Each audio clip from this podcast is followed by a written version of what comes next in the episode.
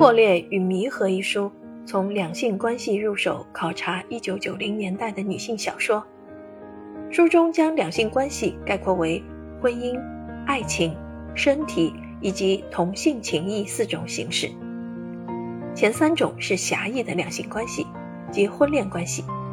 在现代社会，这三种形式彼此融合又各自独立。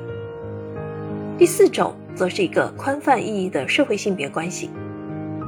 五种话语力量程度不同地影响着1990年代女性小说创作，使得两性关系呈现既破裂、错位又弥合、维持的复杂状态。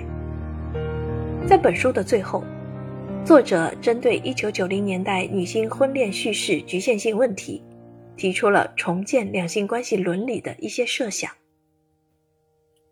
本书的作者孔连莲，曲靖师范学院人文学院讲师，主要的研究方向有中国现当代文学、女性文学、云南文学。